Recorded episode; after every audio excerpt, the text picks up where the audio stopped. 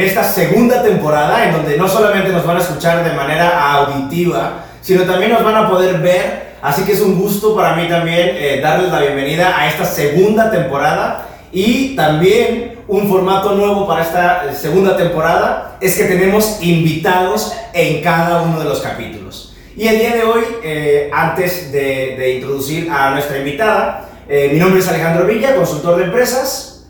Evelyn Quintero, asesora de imagen. Y Poncho Robles, especialista en comunicación.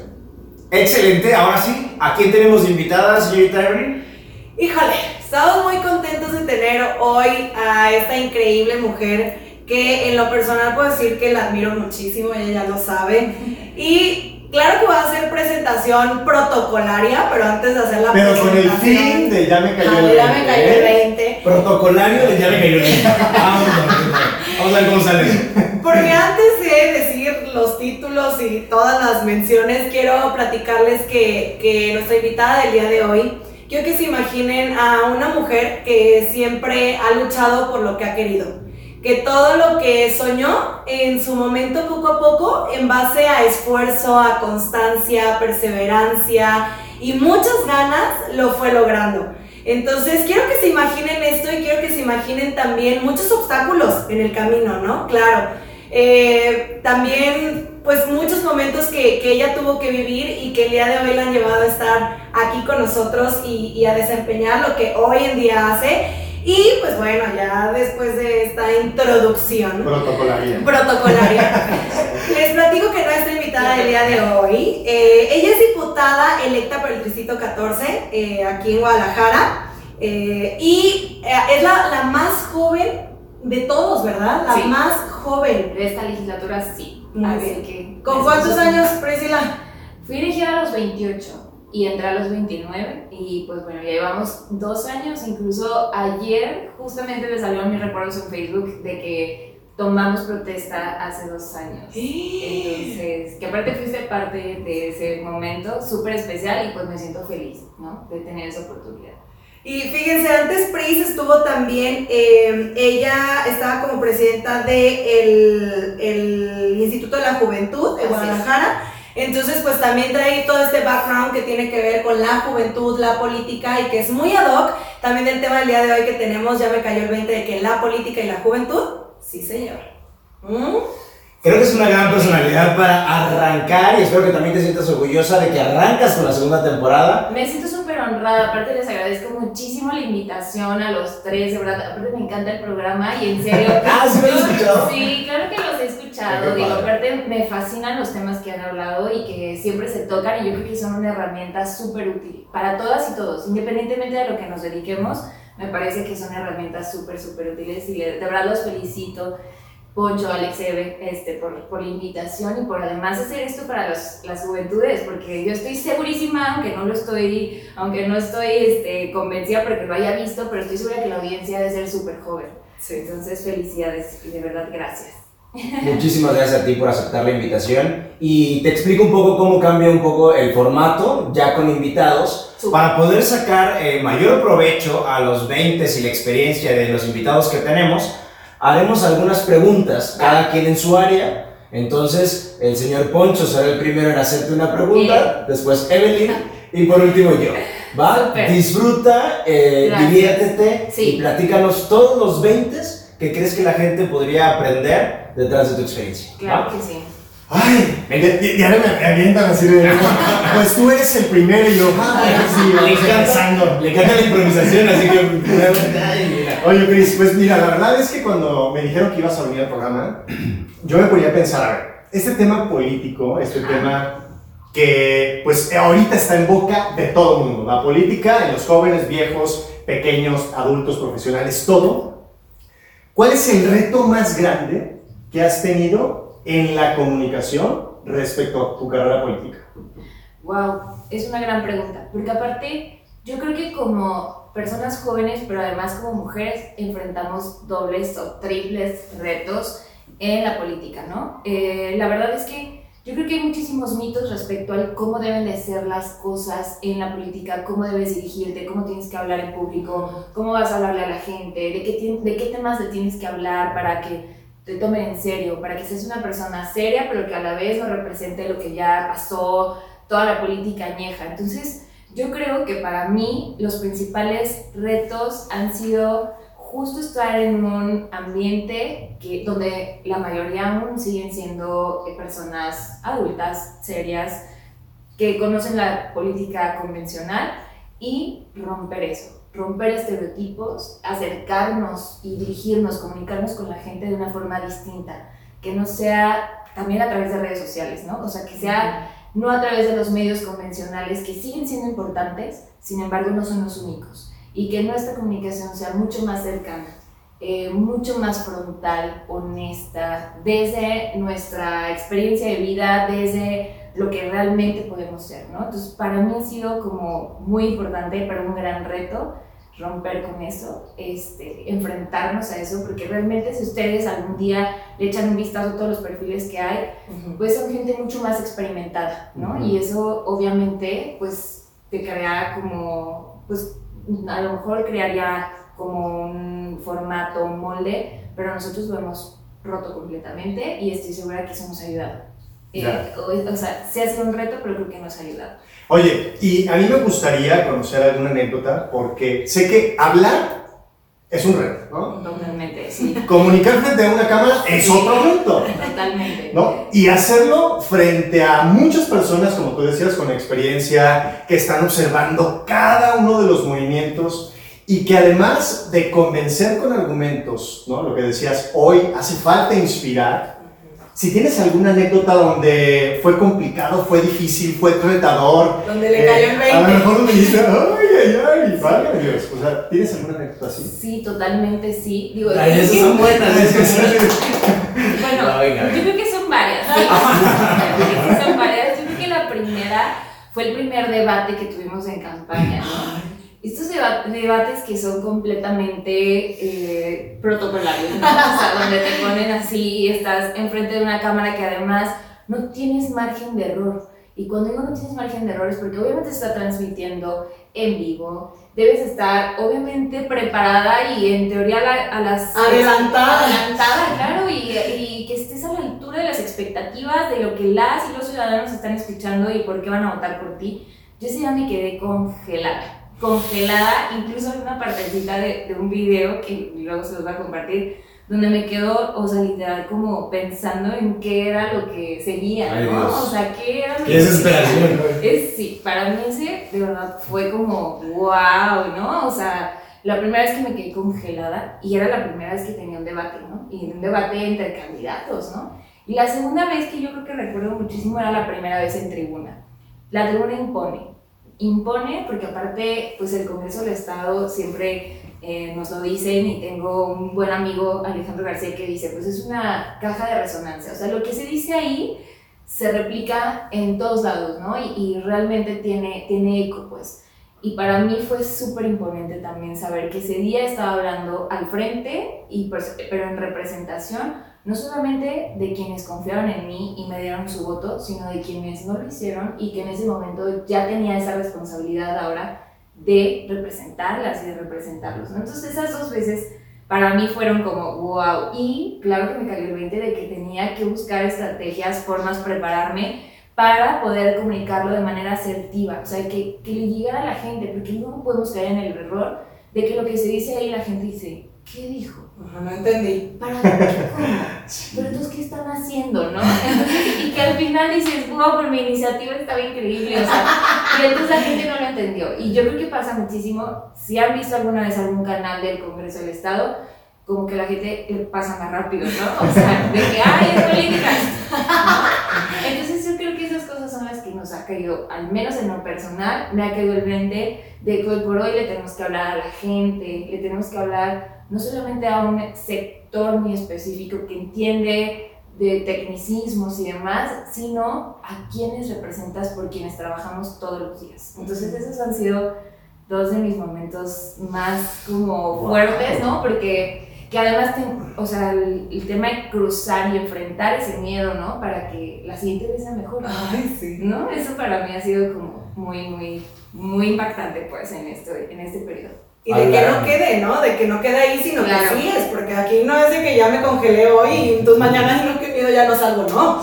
Mañana pasado el mes y... Claro, o sea, porque imagínate, ¿no? O sea, todos los días que tienes sesión puedes hacer intervenciones en tribuna, porque además pasan a tu récord y a tu historial de tu trabajo como legisladora, ¿no? Entonces, realmente, independientemente de eso, las cosas en las que tú crees, en las que estás convencida, en las que estás dando la lucha, cómo se las transmites a la gente para que realmente sientan que, pues, que sí les va a beneficiar, que sí estás trabajando, o sea, que sí lo alcancen a entender y a digerir, ¿no? Porque qué, caso tiene que, al final de cuentas, por mejor que sea tu iniciativa, tu propuesta, la gente no se entere, no sepa, no le interese y que en letra muerta. ¿no? Eso es, yo creo que algo bien fuerte. A mí me ha caído otro 20 a mí. Yo no, no, o sea, como 20, 20 en mi cabeza ahorita porque digo, lo que decías, cada vez que hablas estás haciendo eco en la vida de los demás. Sí.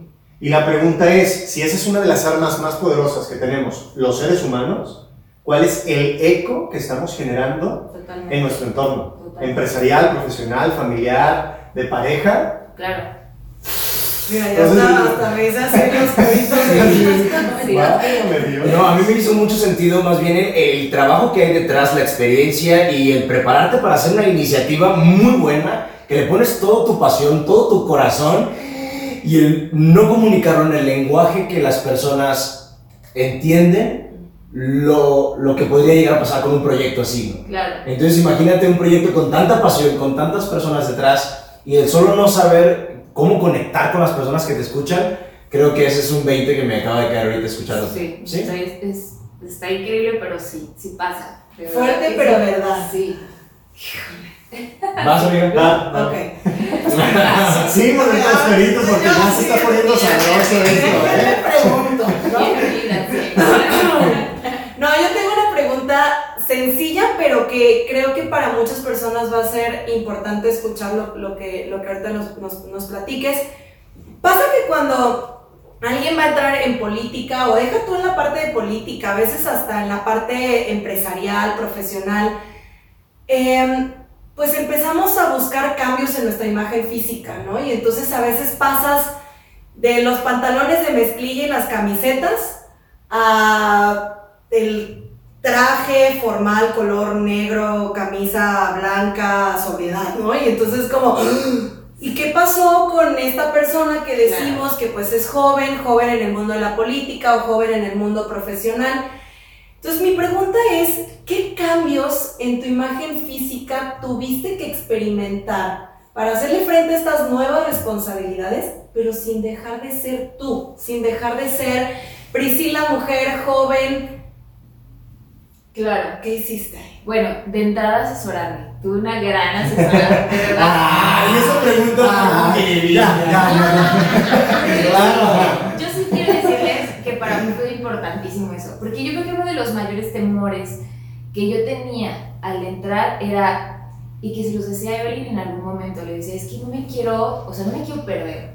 No quiero perder mi esencia, no quiero perder mi ser y que la gente cuando me vea ya no me reconozca o no me sientan cercana por el simple hecho de, perdóname, de cómo, o sea, de, cómo me ven vestida, ¿no? Pero a la vez, pues claro que entiendo la responsabilidad que tengo el día de hoy, ¿no? Y que obviamente el cargo lleva cierta solemnidad, cierta, pues no sé, eh, formalidad. formalidad, claro. Y para mí ha sido también ese otro de los grandes 20 que me ha caído. Que no necesitamos vestirnos eh, completamente pues diferente, que no te represente cómo te estás viendo y cómo te estás sintiendo, pero que a la vez te puede tomar en serio por la misma forma en la que tú estás vestida y comunicando y que lo que estás diciendo también es importante, ¿sí me explico? Porque a lo mejor necesitas esos grandes tips que de repente no los, a lo mejor no, no los somos, no somos conscientes, ¿no? O sea, simplemente ves a alguien y si ves dos imágenes a lo mejor dice, claro, este a esta persona, por ejemplo, mm, yo creo que le, le creería más. Y eso no quiere decir que no te puedas vestir de otras formas, claro, sino siempre tienes que buscar el qué y el cómo para qué. O sea, ¿para qué ocasión, no? O sea, claro, puedes tener jeans rotos, pero no los uses el día que va a ser una sesión del Congreso del Estado, porque entonces pareciera que no le estás dando importancia a lo que vas a ir a decir y a lo que vas a ir a hacer. Y creo que eso es uno de los otros grandes 20 que me han caído y que me, aparte me ha encantado cómo jugar con esa parte de ti que realmente sí te guste cómo te estás viendo, pero que a la vez sí represente también vaya doc a tu responsabilidad profesional, laboral, y que en la noche a lo mejor si te vas a reunir con tus amigas, llevas también tus tenisitos, ¿no? Y que a lo mejor te puedes ver, este, ya, Ya le, también... da, le dan las recomendaciones a Evelyn para poder relajar el outfit, ¿no? Con dos, tres toquecitos, mira, ya con eso. Claro. ¿Verdad? Sí, sí, sí. Digo, claro. ir en tacones con las amigas después de 10 horas trabajando. No, no sé, no sé. No, no, no, creo que no. No, no, no. Una fiesta. No, creo que no. Pero estamos a todo el mundo que lo pruebe un día y sea masculino. A ver qué 20 les caen a los caballeros. Que nos compartan. de tu amigo. Sería buenísimo, la verdad. Ya, ya, podría ser un buen tema, ya me cayó el 20 de lo que experimenta una mujer. De la. Uy, Dios No. Bueno, guárdalo, guárdalo. Vamos a ver, vamos a ver cómo lo manejamos. Porque sabes que me encantó que acaba de mencionar, Pris, el, el tema de que mi vestimenta también es un tema de respeto hacia los demás. Claro. Y el decir, oye, este momento, este lugar, este recinto, estas personas eh, o este tema requiere esto de mí, en mi imagen, y no significa que vulnere mi esencia. Entonces me encantó esta parte de verlo como un tema de respeto. Claro, y de sentirte bien, y de sentirte también, o sea, porque aparte eso también te da confianza, y eso es importantísimo, ¿no? O sea, porque si no te sientes como, si no te sientes cómoda, a lo mejor, no sé, o sea, vas a estar hablando Congelada. y trata congelada, y, y, y la gente a lo mejor se va a fijar más en que estás incómoda Claro. a que en lo que estás diciendo. ¿sí? Y sí influye mucho anímicamente, que te sientas incómodo con, con lo que traes sí, puesto. sí, sí, claro. Sí, claro. Yo creo que he llegado tarde, me gusta ser muy puntual, pero creo que he llegado tarde solo porque algo no me gustó y me regreso. Tengo que confesarlo, amiga. Con nosotros, amigo. O sea, Sí. no, no te vayas muy lejos. Ajá. Tengo que confesarlo que creo que algunas sesiones he llegado tarde solo porque algo no me siento cómodo y me regreso. Totalmente. Pero sí, sí, sí, emocionalmente sí. Sí, sí, sí, o caminas incómoda, o sea, claro que importa. Y, y aunque no es lo más importante, pues claro que, claro que importa. Es parte de tu comunicación, de tu lenguaje, de tu mensaje. Incluso yo creo que he llegado a algún lugar donde vestía en donde digo, híjole, esto me hubiera encantado traerlo de que ayer domingo casi, ¿no? Y como, y que si no, y dices, híjole, no me siento cómoda para estar vestida en este momento como, eh, pues para, el- sí, claro, para el evento, para la ocasión y demás. Entonces yo creo que sí es importantísimo. A todo mundo en alguna, en más de una ocasión nos ha pasado. Bueno, a ver, pues, platícanos una, platícanos una. Me dijiste, oye, no puedo creer que me llevé esto y me sentía así. Platícanos uno. uno. Estoy pensando. Y yo así. Ah, así, Sí. pronto. ¿Cuándo? Evelyn, En así el es. 2000. No, y es que, y es que nos pasa hasta en eventos sociales. O sea, Sí. que de repente eh, que Pero llegas no, como. o sea, que llegas de que over, ¿sabes? Como demasiado Vestido. formal y dices, oye, era reunión tranqui, de aquí, tal, tal. Y- O sea, claro. sí creo que nos ha pasado. Sí. Híjole, es que me estaba acordando de una experiencia de alguien más, pero no. Está bien, está bien, sin decir No nombres. digas nombres, no digas nombres, pero saludos. Tú vas a saber quién eres. Es broma. No, no es cierto, les voy a contar alguna mía. Voy a decir que es mía. No, la, la verdad es que eh, creo que es importante incluso saber a dónde vas, ¿no? O sea, Sí. porque de repente nos ha llegado a pasar de que tenemos una invitación, o sea, me hacen alguna invitación y yo, claro, confirmo. Y el evento era para, decía, universidades. Y yo obviamente creí que era de que Juvenil. pero súper juvenil el evento y demás, y yo iba de que con jeans y de repente llegué yo de que, wow, no, Y había es- gente de no eran todos los directivos de todas las universidades y demás. Y de Converse, ¿no? y yo casi en Converse y yo, no, wow, ok, qué bueno que-. Qué, qué bueno que solo. Y luego en el acto protocolario, justamente. Así. Y yo. Así, ¿verdad? Dije, no puede ser, creo que necesitamos revisar muy bien Sí. Las invitaciones. las invitaciones. Sí, sí, sí. Preguntar. Y eso me doy cuenta que lo hacen mucho las mujeres. De que, oye, cállate para hablar. ¿Pero dónde es? ¿Va a haber pasto? ¿No va a haber pasto? ¿Hay es techo? Y yo. Fácilmente, ya. Y Todos la gente no lo todos. entiende, es como, ¿cómo? Pero pues es, es, es una fiesta, les Claro. decía, ah, sí, pero se tacón de punta, o se tacón de qué, Ay, de no. tipo, ¿no? Solo otra mujer, yo creo que te. Pero es responde. porque sí es importante saber la audiencia que va a estar, el- Sí. la gente que va a estar, el horario, qué quieres comunicar, qué quieres transmitirle ese día a la Claro. gente que esté ahí. Y además que pues tú te sientas cómoda también y que te represente. Entonces son varios puntos que a veces la gente dice, totalmente. siento que me, me, me abrumo con, con, con todo esto, pero al final es un ejercicio que uno puede ir haciendo en el día a día y, y lo vas entrenando como todo, lo vas desarrollando como el músculo, va creciendo. Entonces llega en un momento en donde ya lo haces de manera automática, o sea, ya realmente dices tú, oye, ya eso es Claro. algo que, oye, pregunta esto, pregunto esto y listo ya. Sí, claro, sí, digo, pero es hombre. un hábito, o sea, porque... Y los principales retos que ustedes también tienen es la parte multifacética en el día a día. Exacto. O sea, que puedes Sí. estar en el congreso, que puedes luego estar en la universidad con los, ah, eh, los estudiantes y de ahí te vas a ir con empresarios y entonces cómo le llego a los tres. Su carro ya. Se me ocurrió un negocio, vamos a montar Sí. un closet En el carro. en el carro. Sí, amigo. Claro que sí. Instalación de closets en el carro. Tus zapatitos, todo. Sí. No, padrísimo. Sí. Apúntalo. Pues ya. Te- Creo que ya luego grabamos, a ver si no nos roban la idea, pero bueno. Pero voy a enseñar, amigo. Vas, vas con tu Va, muy bien. Bueno, yo tengo una pregunta eh, y quiero saber exactamente cuál fue el momento en donde te cayó el 20 de dedicarte a la política. Porque no es un tema Claro, en el que todo el mundo se quiere meter. claro. Y hacerlo tan joven, creo que mm, nos cuestiona muchísimas cosas. Realmente hacerlo y hacerlo joven, creo que debió haberte caído un gran 20 como para dedicarte a esto. Totalmente. sí. ¿Cuándo fue ese momento?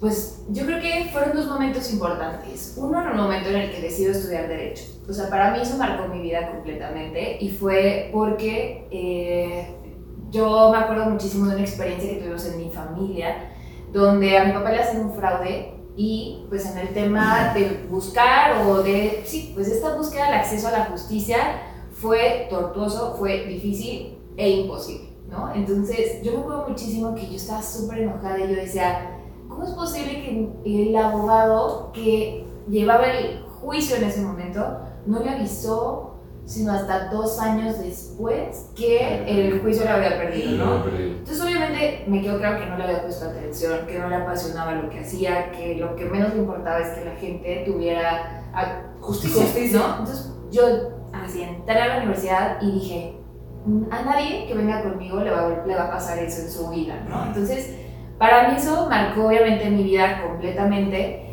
y en el camino, o sea, yo estuve, eh, soy orgullosamente egresada de la Universidad de Guadalajara y yo me acuerdo que ahí eh, siempre estaba de súper ñoña, porque soy- siempre hemos sido súper ñoña, y no me dejará mentir, pero Siempre aparte yo siempre iba a clases, así siempre, siempre, y yo cuando veía gente afuera decía, wow, no se dan cuenta la oportunidad que tienen sobre la cantidad de alumnas y alumnos que se quedaron fuera eh, de las listas, ¿no? De la universidad.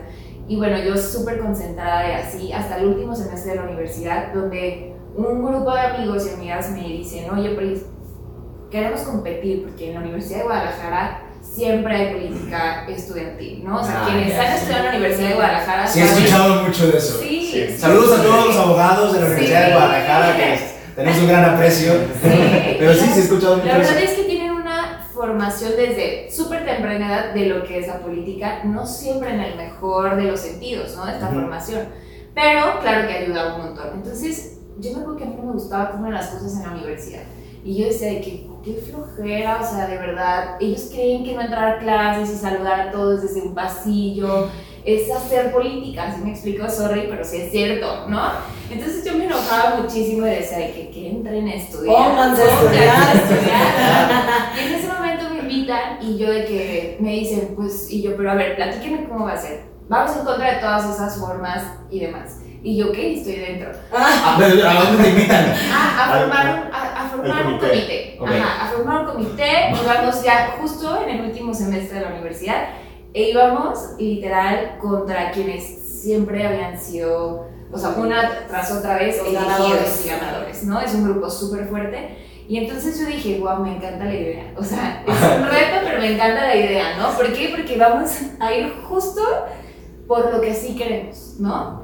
Entonces, desde ese espacio me acuerdo que la elección, bueno, fue también súper difícil y aunque era política estudiantil, en serio era ruda, o sea, en serio había Sí, momentos sí. súper difíciles y, y me acuerdo perfecto que incluso eh, nos hicieron de que muchísimas trampas, fraudes y demás, y al momento en el que nos damos cuenta se detiene todo y nos dan tres opciones. Y nos dicen, a ver, este, tienen razón, la verdad es que sí hubo muchas cosas mal, vamos a darles tres opciones. Uno, pues hacen un solo comité de todos los que estaban como contendiendo. Dos, se repite la elección, era último día de clases, ¿no? Y tres, se cuenta cómo está. Y entonces nosotros dijimos, se cuenta cómo está, ¿no? Y me acuerdo perfecto que se contó y ganamos por muchísimos votos, ¿no? Entonces eso para nosotros fue un mensaje, para mí fue un mensaje de, claro que se puede hacer la diferencia, claro que la gente te va a escuchar, claro que la gente lo ve, o sea, hoy por hoy creo que la gente está mucho más despierta, que las juventudes han venido a revolucionar la forma incluso de hacer política y me apasionó tanto porque realmente hicimos las cosas de manera muy distinta y yo dije, wow, creo que esto, esto es lo que, lo que me apasiona, esto es mi razón de ser, ¿no? De servir a la gente, porque desde mi vocación de ser abogado, obviamente, yo, yo quería servir a la gente.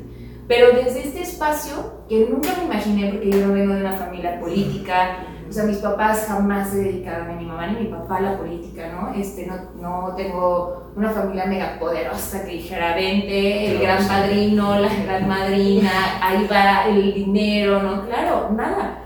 Entonces dijimos, va, Ent- iniciamos en un proyecto que nos abrió las puertas y que nos dio voz. Que eso es importantísimo, ¿no? O sea, si hoy un proyecto político no suma a las juventudes, no las escucha y no las pone al centro de la toma de decisiones, no es un proyecto político que vaya ni a, o sea, ni a perdurar, ¿no? Mucho menos a, triunfar. Y yo encontré ese espacio y en el cual yo estoy convencida que es el seno de toda transformación. O sea, en serio lo creo, pues, porque desde ese espacio se toman decisiones. Desde ese espacio, imagínate en el Congreso del Estado, lo que propone se hace una ley y es obligatoriedad, ¿no? Para toda la gente que habitamos, al menos en Jalisco, que yo soy diputada local, ¿no? Y eso de verdad que a mí justo eh, me cayó el 20 de que se puede hacer desde este espacio.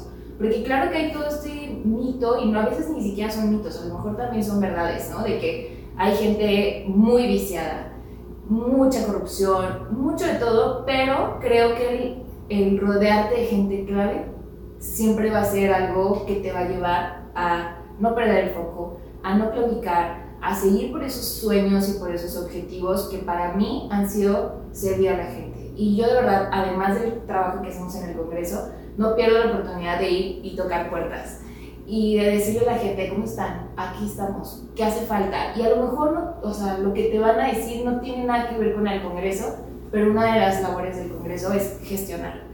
Y te conviertes en su gestora. Y para mí eso ha sido increíble. O sea, realmente ver, por ejemplo, en campaña me acuerdo que tuvimos una, peque una pequeña, ni tan pequeña casa de campaña que nos prestó una maestra que creyó en el proyecto y que creyó, que creyó en nosotros. La calle era de tierra y tratar, gestionar, impulsar, porque esas calles que quedaban en Guadalajara, que eran de tierra, porque a lo mejor la gente ya no se imagina una calle de tierra en Guadalajara, pero sí, sí existen. Y hoy verla, se pueden dar una vuelta en la colonia 5 de Mayo, wow, está concreto hidráulico, las luminarias, por las primeras luminarias que llevan iluminación no solamente hacia la calle, sino hacia el peatón. Porque esas son cosas que pues han ido transformando, ¿no? Este, también han sido parte de la transformación de la ciudad. Ese tipo de cosas y saber que le puedes dar una mejor calidad de vida a la gente independientemente, al margen de los recursos económicos que tengan en casa, ¿no? Porque los servicios públicos Son públicos. son públicos, son para todos.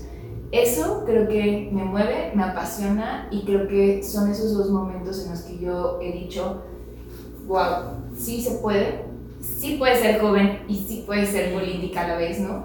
Sí puedes, por supuesto, tomar decisiones, hacer las cosas diferentes y eh, caminar con un grupo de gente que confíe en ti, pero que además piense como, como piensas tú, al menos en lo más importante, y que te sumen y te aporten con sus ideas cosas para mejorar. Y que al final también caiga el 20 de que no necesariamente debes de venir de una familia en donde a lo mejor papá, mamá, abuelos y 30 años atrás todos son políticos, sino que yo una vez escuchaba a alguien que decía es que no todo el mundo se anima a meterse al tema político para mejorar o impactar en la vida de las personas. O sea, hay gente que decide irse por, por, por otros lados, ¿no? iniciativa privada, pero el entrar en la política cuando a lo mejor tú no tienes los dañales, la familia o el padrino o los como le llamen, eh, creo que la verdad eh, hace mucho mérito y, y, sí creo que el tema aquí de la pasión y del darte cuenta el por qué lo estás haciendo es de los motores principales, ¿no?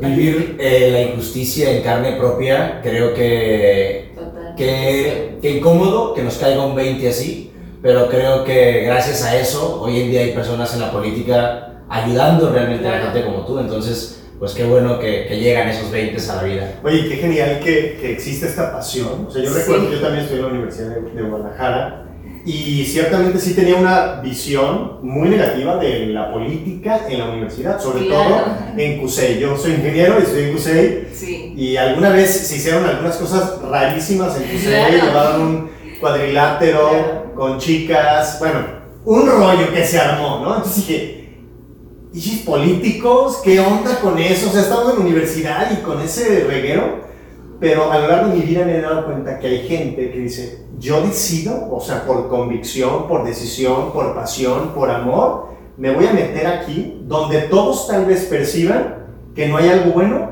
pero yo sí alcanzo a ver ahí algo positivo. Sí.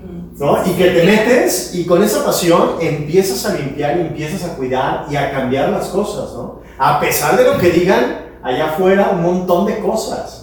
Entonces, la verdad es que te admiro esa pasión. Gracias, no, hombre, pues es que yo creo que de eso se trata de que sea esa pasión la que te mueva a pues hacer lo que haces, ¿no? O sea, de verdad creo que eso es lo que hace que marques una diferencia en el lugar y en, en, el lugar que sea y a lo que te dediques y sea en iniciativa privada, sea desde una organización civil, desde, eh, no sé, desde tu casa, ¿no? Este, desde la política y yo también lo creo, o sea, hay muchísima gente que, que nos veía en la calle porque aparte somos un grupo de jóvenes, ¿no? Entonces, de personas jóvenes que nos decían, ay, no, decían, ay, reina, estás bien chiquita, pero ¿por qué te metiste a esto, no?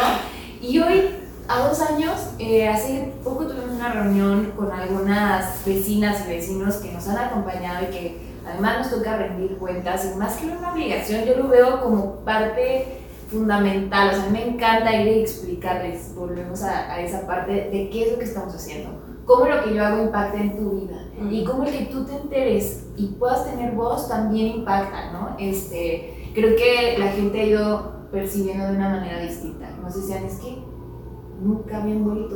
Nunca habían vuelto. Ni sabíamos quién era que representaba. Claro, porque aparte para mí también fue súper fuerte como entender una forma de hacer política distinta. Yo no sé si ustedes, pero a mi casa, que es su casa, jamás en la vida había tocado a alguien a decir, oye, quiero ser tu diputado jamás, ¿sí me explico? A lo mejor hay mucha gente que sí está relacionada con eso, ¿no? Pero ¿por qué? Porque se, se llegaba y de que, mire, el estuche, el paraguas, el no sé qué, que la gente no entendía, sí, la gorra, el mandil, ¿no? Que no entendíamos que todo eso era mismo recurso público entregamos a la gente en forma de una dádiva. Y hoy necesitamos entender que eso nos cuesta que nos cuesta muchísimo, que eso no va a cambiar, que eso se puede utilizar en algún bien, ¿no? En algo eh, de servicios públicos, de infraestructura, de mejorar un centro de salud, yo qué sé, ¿no? Pero que realmente enfoquemos todo, esfuerzos, recursos, tiempo, dinero y demás en lo que realmente le importa a la gente, ¿no? Pero eso no va a ser sino hasta que haya realmente un cambio generacional que yo creo que está muy pronto porque de repente eh, pues te desesperas. Claro que te desesperas en momentos difíciles, pero cuando ves que vienen más y que hay más interés y que hay más mujeres y, hombres jóvenes que dicen, oye, a mí me interesa. ¿Y qué hacen? Desde, desde este espacio, ¿cómo, no? Este, y hacer las cosas diferentes, me parece que da esperanza, que sí inspira y que necesitamos más dentro de verdad. Oye, que hay como 30, 20, ¿no? Que, tendríamos que listarlos todos los 20 y anotarlos. Sí. No, es fíjate lo que estaba diciendo de las nuevas generaciones. O sea, yo percibo que hubo un tiempo en el que jóvenes era como, ay, no, no quiero ir ahí, no, me quiero, no quiero saber nada de política. Y percibo que ahora hay una mayor apertura a ayudar, ¿no? Porque sé que las decisiones que tomen ellos me van a afectar a mí, entonces me quiero involucrar. no sé cómo has visto tú algo. Sí, totalmente. De hecho, Jalisco es el estado con mayores herramientas de participación ciudadana. Pero eso ha venido a revolucionar gracias a las personas jóvenes. ¿Por qué? Porque entendemos que ahora hay que incidir, que se tiene que buscar mecanismos, incluso eh, presupuesto participativo. Eso antes no sucedía y hoy la gente cuando va y paga su predial puede votar por la obra porque más quieren su colonia. Eso es de un porcentaje destinado del eh, presupuesto genérico del año, digamos, del ejercicio fiscal. La gente puede decir, yo quiero que esto, yo quiero que esto sea lo que se, lo que se haga en mi colonia. Pero también, ¿qué implica eso? Que la gente se organice. Porque luego vamos a la colonia y dicen, sí, es que yo voté por no sé qué, ajá, pero no se organizó para que todos y todas votaran por la obra que usted quería, ¿no? Que sean equipo. Y eso nos ha llevado a nuevas formas de organizarnos, incluso como sociedad, porque yo hay algo que creo, nunca, nunca va a haber un gobierno suficiente, pero sí somos suficientes para que haya un gobierno que nos sirva, que nos represente, que sí, o sea, que sí te, te, te mueve te lleve a los lugares donde quieres que se realice, no sé, que se puedan satisfacer las principales necesidades, o que, las que más le importen a la gente. Que Cambiarnos el chip, ¿no? también, de que al final pues somos parte y que mientras claro. Nos involucremos también más como ciudadanos, pues creo que también podemos exigir mejores cosas, porque si no, pues no estamos en esa posición. Sí, totalmente. Qué buena frase. Sí. De verdad, ya la grabé así. Oye, No tienes lo suficiente, pero tú eres suficiente. Sí, claro. O sea, dale, ¿no? Dale. Sin firme, sin firme. ¡Ahí les va! Venga. Oigan, y, y, en el formato de Ya me cayó el 20, ya saben que siempre para cerrar el, eh, los 30, 40 minutos del podcast, pues buscamos brindar estas recomendaciones, ¿no? Para que a la gente que nos está escuchando le caiga el 20 ¿no? Le caiga el 20 de que la política y la juventud sí se llevan, de que les caiga el 20 de que sí se pueden volver las cosas realidad, que nos caiga el 20 que como ciudadanos también tenemos lo suficiente para eh, eh, poder eh, actuar y, que en base al actuar pues nos lleguen también las cosas que estamos buscando. Pero Pris, ¿qué recomendaciones le pudieras dar a la gente para que les caiga 20? Yo les escribía cuando él me decía, ¿cuáles serían estos tres consejos que les darías a la gente que nos escucha? yo les escribí y se los voy a platicar. Uno es, pues, invitarlas e invitarlos, ¿no? O sea, si realmente eres una persona joven que tienes la convicción de servir, que tienes clara cuál es tu pasión y demás, date la oportunidad de hacerlo desde la política.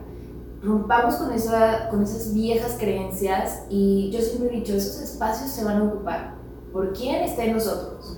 En que nos involucremos, en que tengamos gente convencida, con principios, con valores, que digan, yo le voy a poner todo a mejorar la comunidad, a mejorar mi ciudad, mi estado, y eso por supuesto el país entero, ¿no? Pero dense esa oportunidad de hacerlo desde la política. Y habemos gente que nos va a encantar recibirlas y recibirlos y que podamos crear esas alianzas que se necesitan para construir mejor, ¿no? Eso cuenten de verdad además conmigo y, y, que además yo estoy segura que cada vez tenemos más herramientas. Yo les decía, ya me cayó el 20 de que este tipo de espacios nos dan herramientas para que las juventudes y que las personas en general puedan decir, wow, ¿no? O sea, cambiar el chip, romper esquemas, romper moldes y demás, y romper creencias por unas nuevas y mejores, ¿no? Además, entonces, yo creo que esa sería la primera o sea, que no, no lo veamos desde afuera de que, ay, wow, o sea, todo está mal y, y las decisiones no las están tomando bien, pero a ver, ¿cuánto has acercado a tu diputada, a tu diputado, no? O sea, yo voy a las calles porque la gente no va al Congreso, ¿no? Eh, y además me encanta ir, pues yo me fascina estar en la calle y, y tocar y escuchar porque eso nos permite tener todo el pulso de lo que realmente está pasando. Pero en serio dense la oportunidad desde, desde la política y obviamente, pues sí les quiero decir, y sorry que sea reiterativa, pero sí se necesita la convicción. Porque no es un trabajo convencional de 9 a 3 de la tarde. No es, no es eso, ¿no? Es, se necesita lo que les decía, mucha energía, mucha pasión por lo que haces, compromiso y demás, pero de que se puede, se puede. Y de que van a llegar, van a llegar y que vamos a estar ahí para las nuevas también generaciones que vayan llegando, adelante, qué bueno, eso va a refrescar la vida del país, ¿no? En serio lo creo. Otro de los puntos que les anotaba también es hazlo a tu manera. Si vas a decidir, si vas a. Esa política. Los tres ¿dónde nos anotamos? Me encanta porque es totalmente antes de esa organización, tu, esencia. hazlo a tu manera, no, es, no hay un, libro donde esté escrito la fórmula, eh, y yo les decía, hoy no necesitas tener papá, mamá, políticos que te vayan a, a dar ese impulso, porque todavía los hay, y qué bueno, ¿no? Pero, ¿y qué pasa con quienes no somos así, ¿no? También hay espacios para nosotros. Solamente hay que saber dónde, y, y además, cuando digo eso a tu manera es, no tienes que ser abogada, ¿no? O sea, no tienes que haber estudiado, no tienes que ser politóloga, o sea, no. ¿Ya ves? Necesitamos gente que le apasione el cuidado del medio ambiente. Ujú. A ver, tenemos muchísimos espacios y además en el propio Congreso que necesitamos aliados y aliadas en la lucha por el medio ambiente, ¿no? O sea, por la cultura, por la educación, lo que sea que te apasione, hazlo a tu manera sin perder tu esencia. Yo siempre creo eso. Nada ni nadie vale tanto la pena como para traicionarte a ti y pues menos a la gente. ¿no? Toma, ahí te va otro. ¿no? Es que soy ingeniero, amigo. Claro, Tengo la parte, la parte claro, pues, sí, sí, amigo. No, no, amigo. Hay una eh, frase de, de Eleanor Roosevelt que dice, el futuro pertenece a aquellos que, crees, que creen en la belleza de sus sueños. Y yo sí creo que necesitamos soñadores y soñadoras que estén dispuestos a pagar el precio y con eso me refiero a el compromiso, el tiempo que se requiere, la responsabilidad. Las desveladas. Las desveladas, ¿no? El, el- a lo mejor el... Los que- nervios, las congeladas Sí. frente a la cámara. Claro, los bloopers, ¿no? Cámara. Todas esas cosas valen la pena. Pero que sí soñemos y gente que, que vibre alto y que quiera hacer las cosas mejores, yo creo que es importantísimo. Y el tercer consejo que yo les notaba también el día que lo escribía, tiene que ver con, lo dije ahorita, rodeate de la gente que no solo confíes, sino con la que compartas esta misión, esta visión de cómo hacer las cosas, porque eh, yo digo, el, el tiempo te va cambiando por fuera, ¿no? Pero las personas te van cambiando por dentro. ¿Qué tipo de personas van a acompañarte? ¿Qué tipo de personas te van a, van a, van a estar caminando contigo? Porque eso también va a marcar una diferencia. O sea, de verdad sí creo en esa frase que dicen que somos el promedio de las cinco personas con las que te rodeas. Y ojalá esas cinco personas te impulsen a ser mejor. Y que no en el primer obstáculo que decíamos al inicio sea como, Ya valí.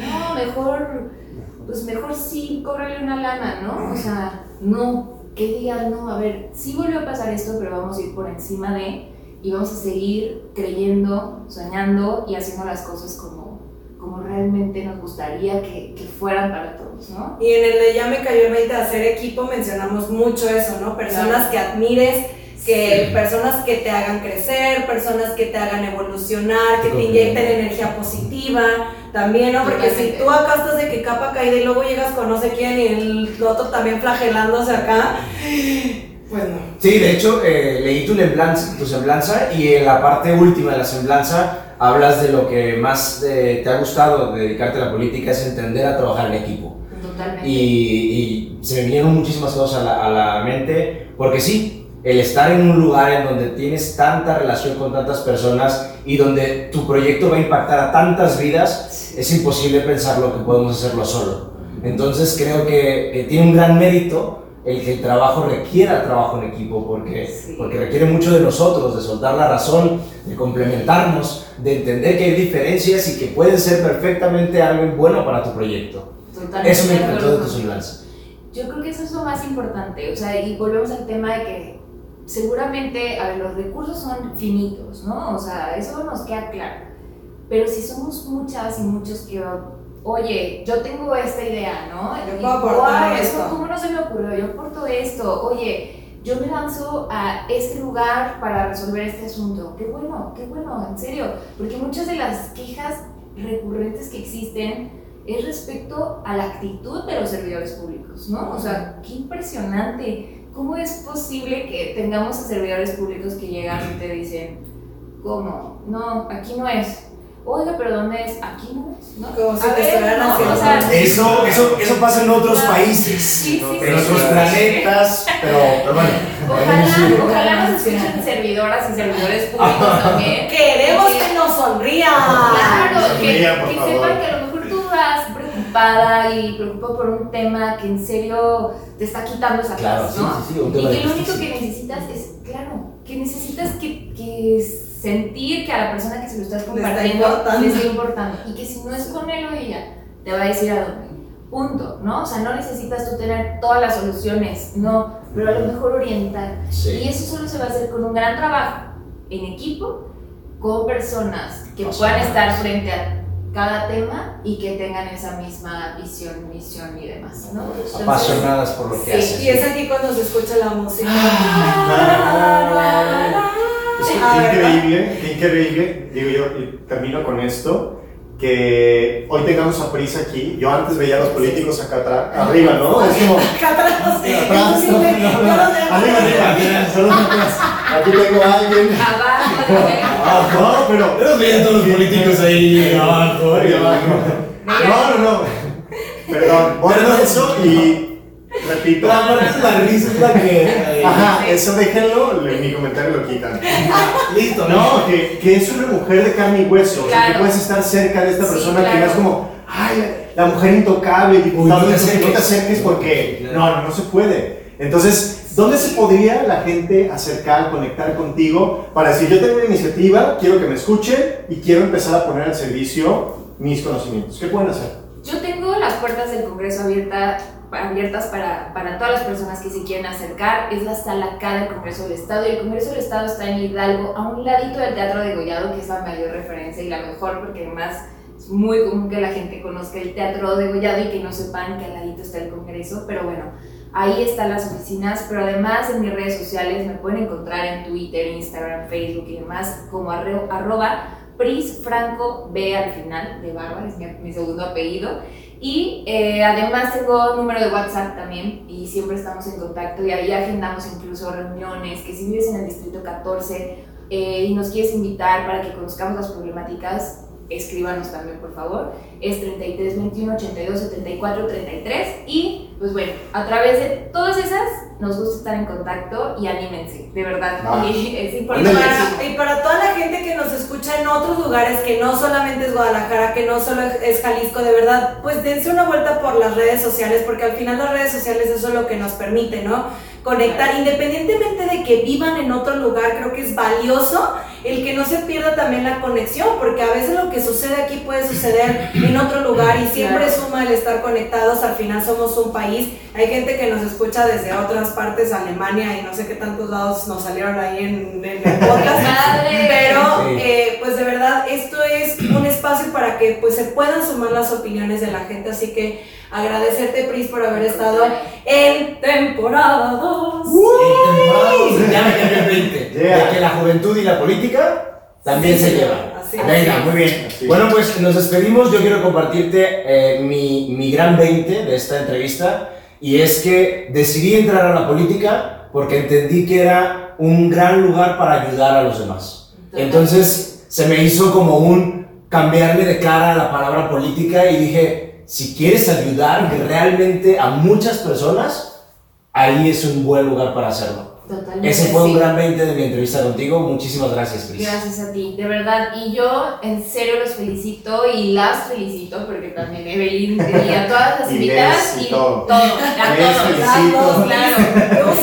Qué bueno que lo hacen en serio, en serio se los digo, son grandes herramientas para toda la gente en general y qué bueno que tengan de todo tipo de perfiles porque seguramente por ahí hay mucho interés e inquietudes de todos los temas. En serio, gracias y gracias por lo que hacen y le ponen todo el corazón todos los días, se nota, de verdad. Bien. Ah, Sí, sí, sí. Sí. Muy bien, pues muchísimas gracias, Pris, por acompañarnos a este primer capítulo de la segunda temporada de Ya me cayó el 20. Eh, mi nombre es Alejandro Villa, en redes sociales se pueden encontrar como Alejandro Villa Consultor en YouTube y en Facebook, y en Instagram como Alvilla Alvilla. Y yo soy Evelyn Quintero, asesora de imagen. Me pueden encontrar en redes sociales como Evelyn con Y punto Quintero en Instagram y Evelyn Quintero en Facebook. Y yo soy Poncho Robles, en Instagram como Poncho Roble. Sin sin ese. ese, gracias. Y en Facebook como Poncho Robles. Muy Si bien. no tienes lo suficiente, tú lo eres, así que ponlo al servicio de los demás. Nos vemos, hasta luego. Bye.